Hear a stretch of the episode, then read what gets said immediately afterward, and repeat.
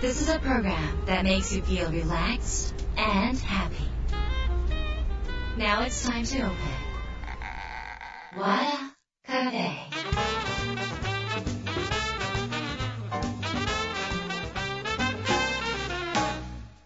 和田カフェのオーナー和田博美ですやる気満々の人もちょっと明日が憂鬱な人も明日笑っていけるよう今夜もワクワクをお届けします改めましてこんばんは和田博美です、えー今週もですね素敵なゲストをお迎えしています実業家で作家そして私の友達の本田光一さんです、えーいつもねこうちゃんって呼んで仲良くさせていただいてるんですがあの和田カフェこのラジオにはですねなんと調べてみたら2014年9月に、えーご出演いただいてもっともっと出ていただいてるイメージがあるんだけどなんか2回目でした、えー失礼いたしました。もっとこれからは頻繁にね出ていただきたいと思いますが、え最近はクラブハウスで、しょっちゅうお会いしてます、まあ、クラブハウスの人気者本田光一さん入ってきたらもう絶対みんながスピーカーに上げる超人気者で面白い話パッとね振ってねさーって逃げるように帰ったりとかする人なんですけどなんかちょっとドカンっていうのが上手なんでぜひクラブハウスでも本田光一さんフォローして聞いてみてください。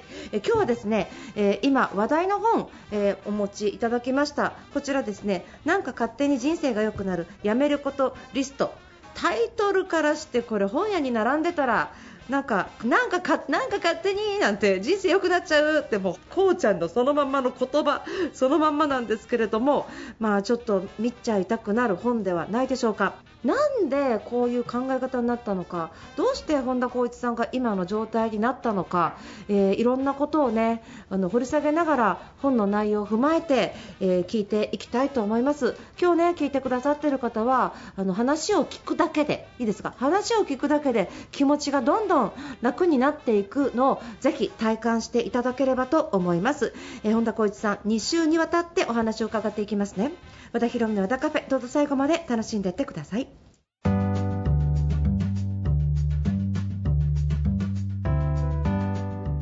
和田博美の和田カフェ今週はゲストをお迎えしました。実業家で作家の、えーそして私のお友達の本田光一さんです。よろしくお願いします。よろしくお願いします。えっと、はい。まあこうちゃんまたねなんか素晴らしい新刊が、い。やもうあの出たということで、はい。本当におめでとうございます。はい。あのいえ。えつも、あのまあ本田光一さんといえば、はい。えーゆるく楽に生きる、はい。えーと頑張りすぎないっていうことが、はい。テーマで多くの方をはいはいはい。メッセージを送り、はい。そして、えーたくさんの人の心を癒し、ええ。えーたくさんの人を救い、はい。たくさんの人を幸せに導く、はい。えー先生のようなことをされてる。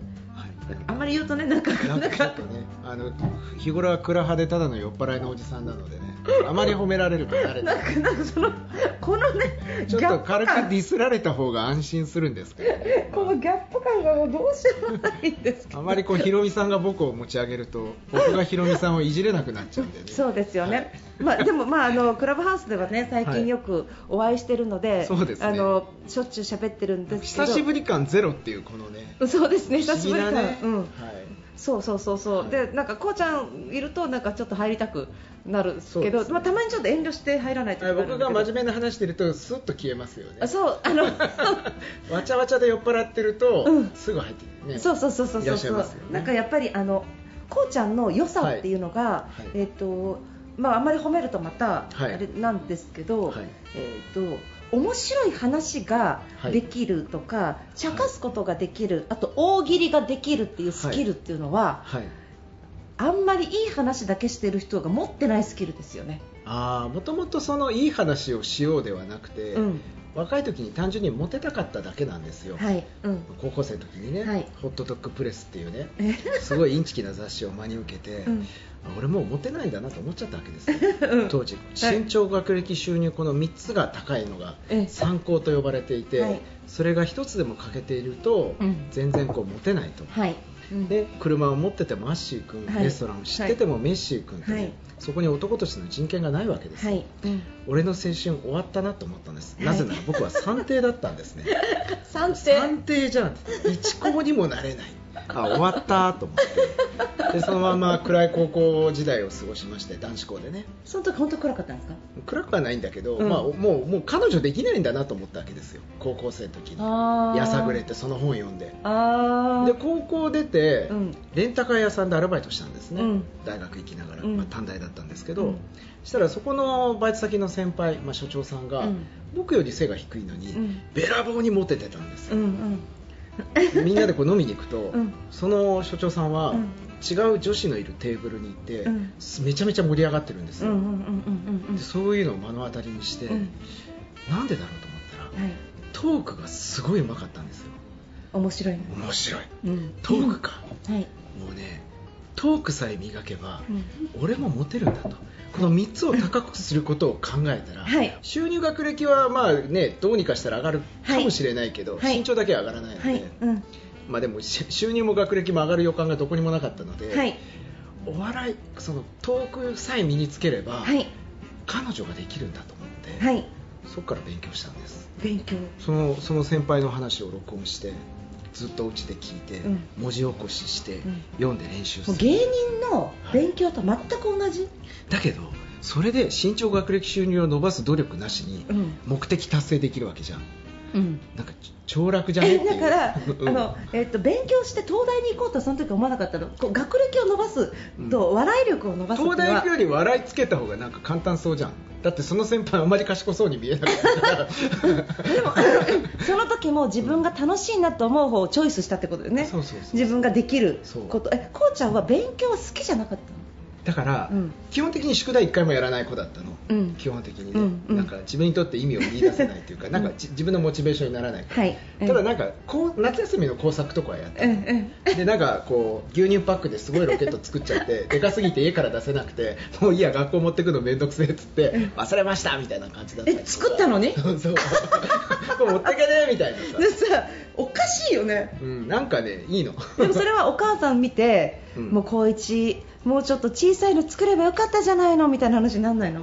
母親が、うんどうなんだろうね、うん。なんだっていうかね月2回ぐらい呼び出し食らうわけよお母さんが。うん。うん。ちょっと大体うちの袋はうん。担任のことをボロッカスにいて、うん。あんなしょうもないことで何呼び出してっつって大体忙しいのよこっちはとか言って、うん。でもう一人あの問題児の M 上君っていうのがいて、うん。そう。でその村圭君の,、うん。あのお母さんとうん。担任のことをボロッカスに言いながら帰ってくるっていうなんか。いやお母さん明るい。まあそのまあおふくろがね絶対的な味方でいてくれるっていうのがうんうん。結構大きくて、うんなんか普通だったらね、うん。あんたちゃんと宿題しなさいよとかって言って、うん。まあ、大体僕の敵になるじゃないですか、うん。子供の敵に、うん。まあ、こういう時おふくろ自分の味方なんだと思って、うん。まあ、それが結構大きかったのかなって振り返ると。で安心したんですね。安心しててだからなんか宿題をやるっていうよりも自分の好きなことをやるっていうのが普通だったので。お父さんは怒らない？うちの親父はねゴルフが大好きでそのままゴルフの仕事やってたから、うん。で週のうち 3, 3日間ぐらいゴルフしてたので、うん。でなんか好きなことをやってお金を稼ぐって普通だなと思ってたのであだからなんか嫌なことを嫌々やるっていう概念がねそもそもなかったの。そんなね子供時代って、うん。普通の子供と明らかにこうちゃんってうん。違うんだと思うんだけど、だって普通の子はお母さんに言われてちゃんと宿題して遅刻しないように言ってっていう風に考えるけど、うん。こうちゃん子供の時からうん。遅刻しても怒られない方法を考えたりとか、そうだから先生から怒られてもいいけど、うん。同級生から嫌われると、うん。ちょっとこう居づらいじゃない学校に、うん。うん。だからあいつだけ宿題やらなくてずるいって思われると、うん。これいじめられたりしそうじゃない、うん。だからあいつ宿題やらないけど美味しいって思われた方がいいなと思って、うん例えばこう授業こう遅刻するじゃない、うん。1時間目が英語の授業だとするじゃん。先生が「今度はなんだ遅刻したよまたか」とか言って「違いますよ先生今そこでウィッキーさんに捕まったんですよ」でウィッキーさんわかんない世代。ヤングの人わかんないと思うので。そのあの日テレでね、はい。あのウィッキーさんの英会話ワンポイント英会話っていうのがあって、 Good morning とか言いながら、うん。あのスリランカ人かな、ウィッキーさんわかんないけど、なんかその辺の国の感じの人、ウィッキーさんがいて、うん。通行人に無理やり話しかけて、うん。英語で話しかけるっていう、うん。で人によってはたどたどしい英語で返すんだけど、はいええ人によっては全力で逃げる人がいたりうん。してであれをカメラマンも全力で逃げる追いかけるっていうなかなか昭和の面白いこう、うん。朝の情報番組の一つになって、でウィッキーさんに今捕まってインタビュー受けたんですよとか言って、嘘つけって言われて本当っすよ先生英語の教科書にサインもらったんですよっつって、うん。英語の教科書開いたところにひらがなでウィッキーって名前がして ほらサインもらったのウィッキーさんとか言って。っていうなんかそういうよくわかんないことやって。て こうちゃんさっき大学生の頃にお笑いのあのお笑いの先輩に学んだって言ってたけど、うん。笑いのセンスってうん。持ってんじゃん。まああったかもね。いやそんななんかそんなむっちゃおもでだからみんなおもろい本田君面白いねって言われてたんでしょずっと。面白いが受け入れられる学校と、うん。面白いを鬱陶しく思う学校があったの。俺何回か転校してんだけど。ああそうなの？だから面白いがウェルカムの文化もあれば、うんうんなんかね勉強漬けの学校もあったの、うんうん、でそこからのいろんな気づきからの、まあ、本田光一さんっていうのは今があるわけ、まあね関わっちゃいけないなっていうのが最終的に。最終的にそこで学んだの間が食ったらすごい無駄だなと思って、うん。で自分も普通じゃやらないようなひどいことをしちゃうわけじゃない、うんうん、だからそこに自分の時間を使うっていうのは本当にもったいないなと思って。それはもう小学校の時に気づいた。いや高校とかでもそうだしあうんと社会に出てからも、うんうん本当に嫌だなって取引先とか、お客さんもいるわけで,、うんうん。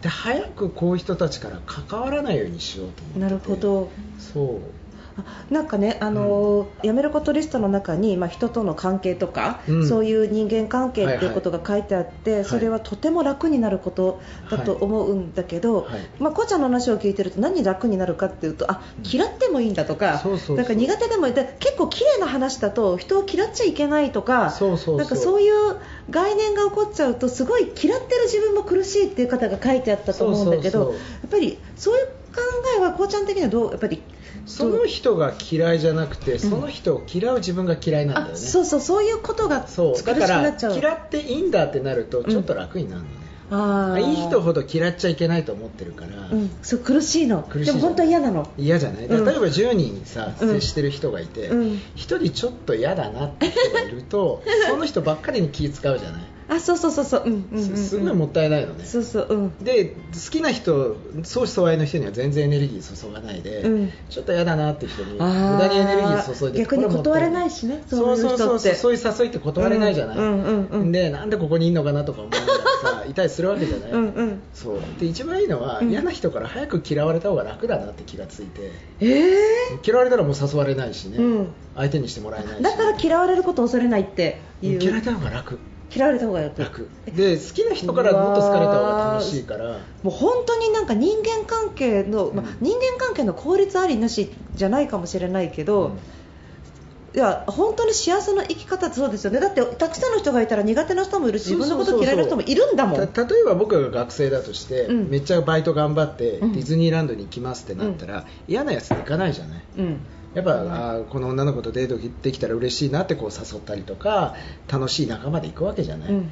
でそれ嫌なやつとさうん。気遣いながら行かないじゃん、行かない。でまあ、人生ってやっぱ限られてるので、うんうん。ディズニーランドじゃないけどできるだけ楽しい思いをしていきたいなと思ってるので、うんうん。まあ、自分の限られた時間の中ではすごい好きな人と接するっていう風にできたらいいああなと思ってて。じゃあ実際にこうちゃんうん。嫌われてもいいんだっていうふうに、まあ、ここにも書いてあったね。そうそう。嫌われるんじゃないかを心心配するなって書いてあったんですけど、まあ、嫌われるのはやっぱ嫌だよそりゃ。嫌なの？だけどそのうちどうでもよくなるから。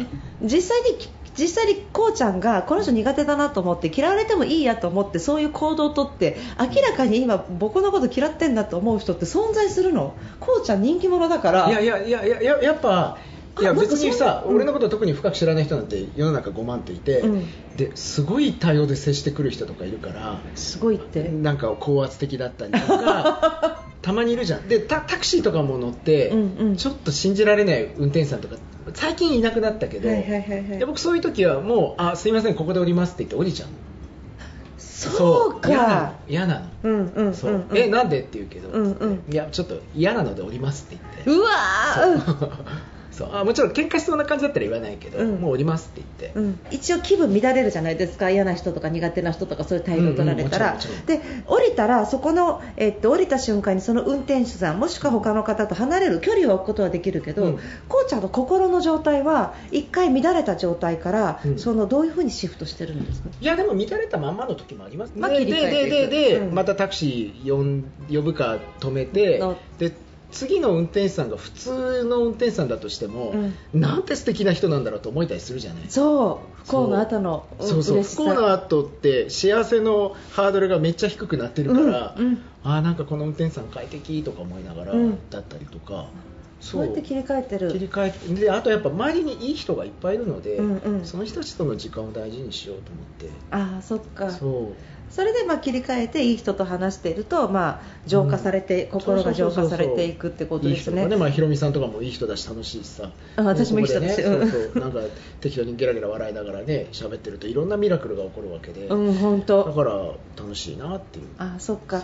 だから、うん。えっとこうちゃんなりのうん。生き方、考え方っていうのはちょっと普通になんかあの気持ちを上げていきましょうっていう感じとはまたちょっと違っていなんかねてなんかねそう幸せな人いっぱい見てずっと観察してたの、うんうん。で幸せな人って我慢できないのね、うん。忍耐弱いの本当に。はい。なんかあんまりそういうことい表だって言えないんだけど、うん。あー。あの幸せな人って嫌なところからすぐ逃げるわけよ。例えばね、うん。嫌な出来事を蚊に食われたっていう風にちょっと例えるんだけど、うん、蚊に食われた。蚊に食われたら、うん幸せな人はうん。蚊のいる場所から逃げるわけよ、はいはいはだけど不幸体質の人って、うん。なぜ私は蚊に食われたんだろうって悩んだりとか、うんうん。あの蚊に人を刺さないようにって説得してみようとか。あそれ私？え？いやいやいやいや。なんか蚊とダンスをするわけずっと、はいはいはい。うんうんうんでずっとそこにいてブチブチブチブチ蚊に食われて、ひどい顔してんだけど、うんうん幸せな人って逃げるんだよね、うんそうそうそうそう。臭いものに二系でしょ？そう。そうそうそう、とにかくさーっと逃げようっていう、うんうん。もちろん自分に原因があるときはその原因は考えるけれども、うんうん。まず基本スタンスとして、うん。嫌な環境にうん大切な自分を置いとくってうん。おかしいですよね、うんうん。じゃあちょっと離れましょうっていう、うんうんうん。なのでちょっと離れる。ちょっと距離を置く。そう。で原因が自分にもしあるとしたら、ちょっと離れたところで冷静になって考えるそっかそのそう。じゃあ自分が自分の血液が悪くって考え寄ってきたんだったらそうそうそうっていうそうことでしょ？そう昨日ああいうの食っちゃったから食われたんだな。それはもうじゃあ次違うのにしようとか、うんうんうん。そうそうそう。でもやっぱりそうやって距離を置いて。距離を置くとちょっと楽になるな、うんうんうん。そうするとちょっと考え方が健全になるじゃない、うん。ででもかゆさは残るでしょ？カイさん残るけどさ2匹目3匹目から刺されないじゃない。あそっか。そこで悩み続けるとブチブチブチブチ刺されるわけじゃん。じゃあ全身蚊に刺されてる状態の人は、うん蚊に刺されてる状態のかゆいことがうん。日常化の自分の体になっちゃうから絶えずかゆくってイライラしてまた蚊のところに行っちゃうんですね。ね小中高とうん。満員電車に乗って学校に行ってたのね、うん。あれが苦痛でさ。あえ家から帰るところ？家から学校まで電車に乗って行ってたの。で東京だったから、えーあ東京ってそうすごい混んでて、うん。でランドセルとか2人分食うから、うん。サラリーマンとかがさ、うん。こう肘鉄くらしくらこうバンってやってきたりするの。へえうん。邪魔じゃん。うん。そう。でそういう殺伐としたところでこう学校までドナドナで揺られていくわけよ、うん。で中学の時一回ブチ切れて、うん。車掌さんの部屋ある部屋っていうか、あるじゃん、うん。俺そこに入ってっちゃったの、うん。金払った俺がこんな苦しい思いして金もらったお前がこんな広いところにいて、うん。おかしいんだこの野郎とか言って。嘘。入っちゃったことがあって嘘。中二病みたいな感じで。ちょっと待って。で校長先生呼び出して。ちょっと。社会がおかしい。俺はおかしくねえ。社会がおかしいんだこの野郎みたいな感じで言っちゃった時があって、ええ。それ面白いじゃんエピソード。そう。うん。じゃあ勉強して社会変えろみたいなこと先生に言われて、勉強やだなみたいな感じで社会変えるより自分変わった方がいいんだな。そうだ満員電車乗るのやめようみたいな感じで、うん。でチャリンコで学校帰ったりとか。あーあだから自分の幸せの方向幸せの方向でもそうするとやっぱりこうちゃんが、えー、といろんなその後和平さんとか、うん。心は仁之助さんとか、ういろんな方と会会うわけで、でももともと本田光一さんっていうのは、わうん。和平さんに学ぶ前から、うものすごいその体質でしょ？ん、うん、なんか楽しい方がいいな体質でしょ？で体質があるからそういう人たちと一緒にいる。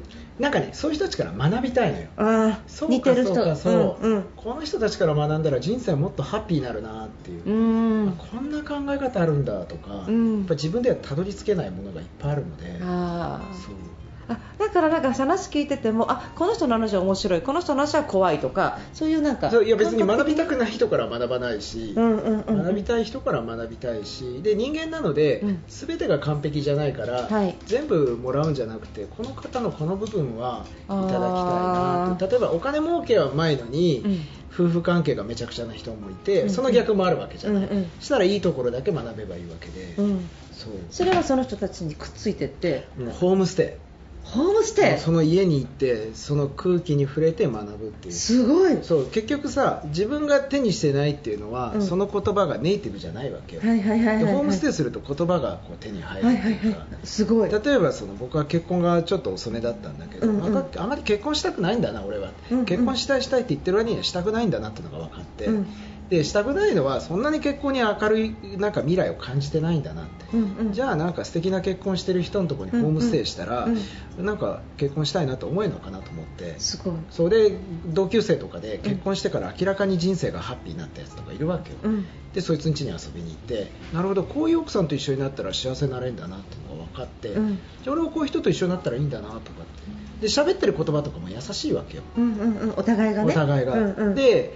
で自分の、まあ、婚約者ができて、うん。そういうところに行くと、うん。まあ、幸せな言語で喋ってるわけよ、うんうん。で僕と、ね、当時のうちの奥さん婚約者だったけど、うん喧嘩して、うん。その人たちのところに行くと、うんうん。そういう時はね喧嘩しないで寂しかったって言えばいいのよとか翻訳をしてくれるわけよ、うん。それ、うん。ホームステイか。そう。あなんかもうとことん吸収してそう。うん、こうちゃんってアナログ学びをするのね、うん、あそうね、うん、だからデジタル学びじゃなくって完全にリアルな世界に飛び込んでいくってことでそうそこの中で空気を吸って気配を吸ってそう。ぜ五感で学ぶ。そうそうそう、うんうん。そうすると自分が何か判断するときに、うんうん。あの人だったらこうするのかなって自然と出てくるので、うん。そう。それがどれだけ人生にすごい影響を与えるかって分かってるので。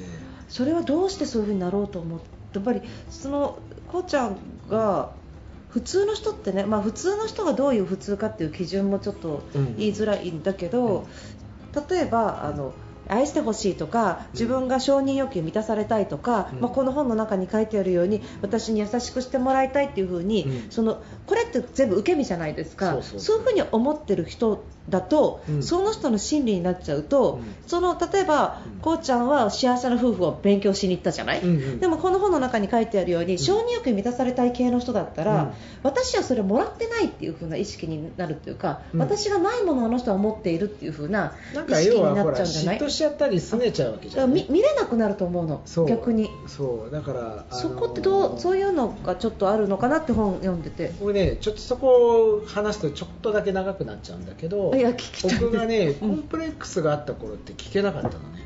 その、まあ、若い時にオーストラリアで自転車を一周しようとして、うん。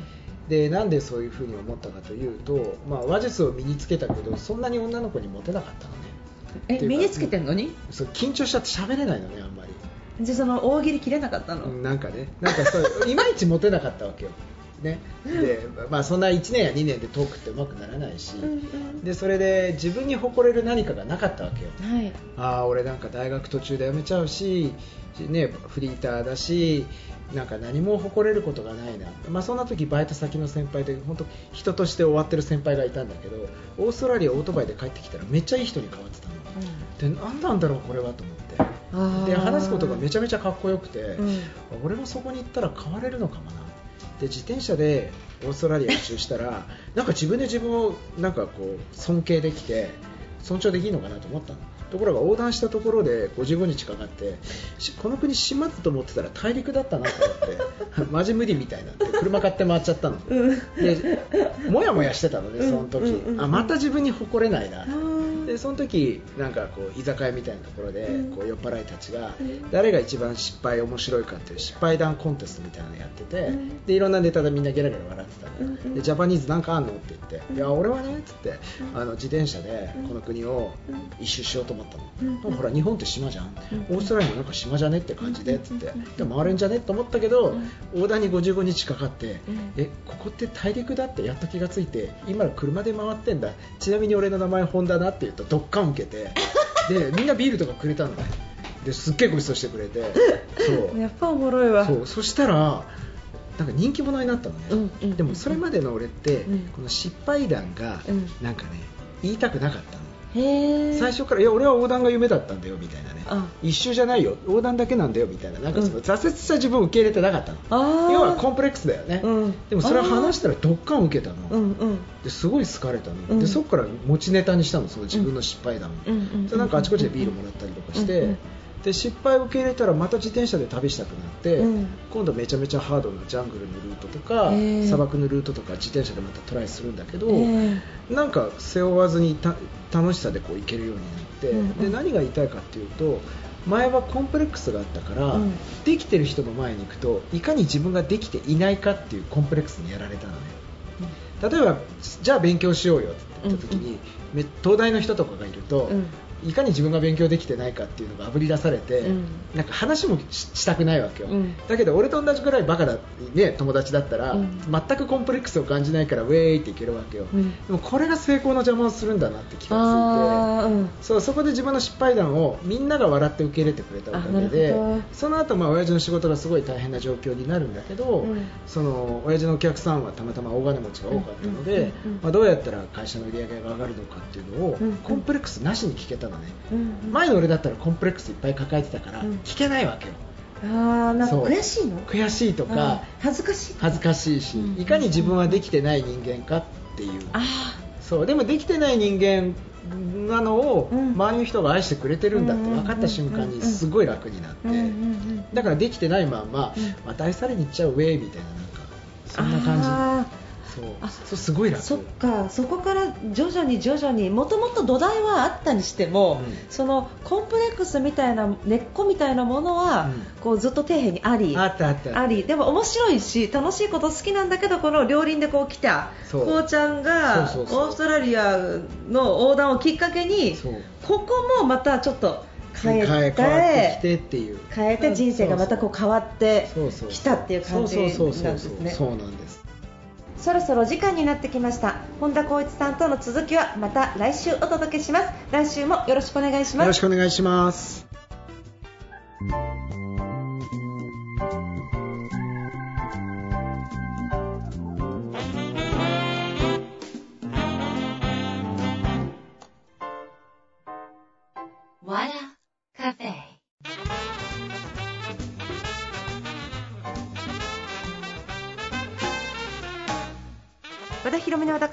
でしたか、えー本当にね、あのー本田光一、こうちゃんの話はどこを切っても面白いですね、まるで金太郎飴みたいですよね、なんかそのどこのエピソードもその例え話とかね、まあ、持ってくるネタが秀逸で、この人、お笑い芸人かなって思ってたらやっぱり芸人の真似をして勉強してたっていうところがね、やっぱりこのギャグセンスも最高ですよね。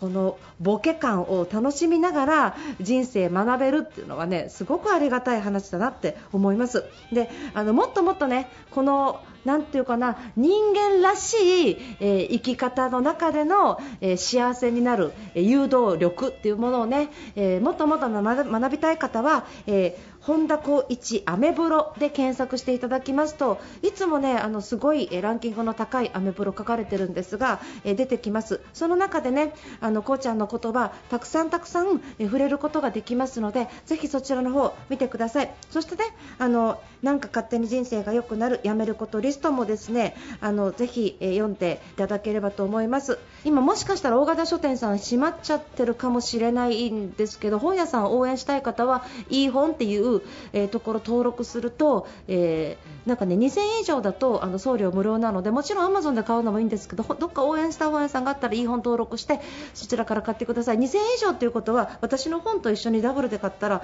送料が無料に なるかもしれませんよ。ということで、まあ、ネットショップ等々で手に入れてみてください。よろしくお願いします、えーこの和田カフェロサンゼルスにあるラジオ局 TJS ラジオでも放送しています、えーロサンゼルスにお住まいのお友達にもぜひ、えー、紅茶の本いいよっていう風にお勧めください。ぜひよろしくお願いいたします、えということで和田広めの和田カフェ今夜この辺りで閉店になります。皆さんにとって来週も素敵な1週間になりますように。お相手は和田広めでした。